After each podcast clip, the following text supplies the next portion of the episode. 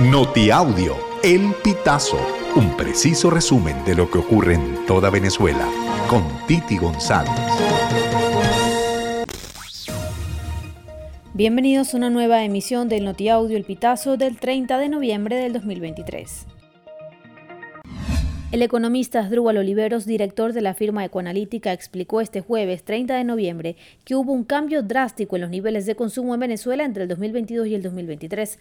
Aseguró que entre enero y septiembre del año pasado los niveles de consumo privado crecieron un 15%, mientras que este año las estimaciones de Ecoanalítica lo sitúan en un 8% explicó que la caída se debe a la pérdida del poder adquisitivo de los venezolanos. Desde marzo del año pasado, el salario mínimo en Venezuela se mantiene congelado en 130 bolívares. La cinta venezolana Simón competirá en los premios Goya 2024 como mejor película iberoamericana, publicó la Academia en su cuenta de ex este jueves 30 de noviembre. Con lágrimas en los ojos, el director cinematográfico celebró la nominación. Así quedó registrado en un video que publicó el venezolano Diego Vicentini en sus redes sociales.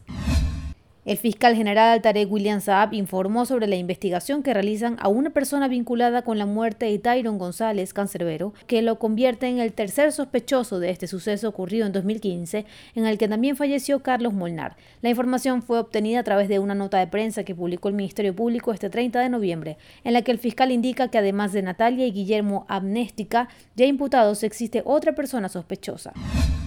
Ante la situación de los profesores venezolanos que llevan 627 días sin un aumento salarial, el miércoles 29 de noviembre la Federación de Asociaciones de Profesores Universitarios de Venezuela propuso un nuevo esquema para la reconstrucción del salario en las universidades venezolanas que parte de una remuneración de 308 dólares para los docentes del sector. La secretaria de FABUP, Keta Stephanie, denunció la escasez del presupuesto universitario y las condiciones de trabajo, al tiempo de que propone un salario en el que un profesor instructor, el escalafón más bajo que trabaja solo medio tiempo, gane 308 dólares al mes. Hoy solo ganan 4 dólares.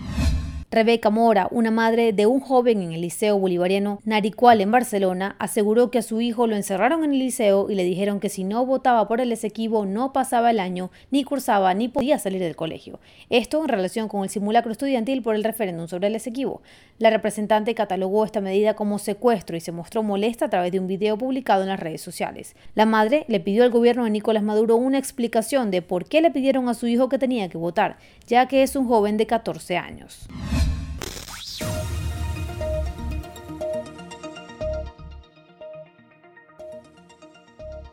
Amigos, así finalizamos. Si quieres conocer más informaciones, ingresa a elpitazo.net.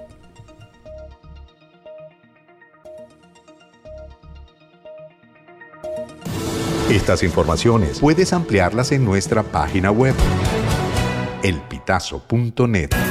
También recibimos tus denuncias vía SMS o WhatsApp a través del 0414 230 2934.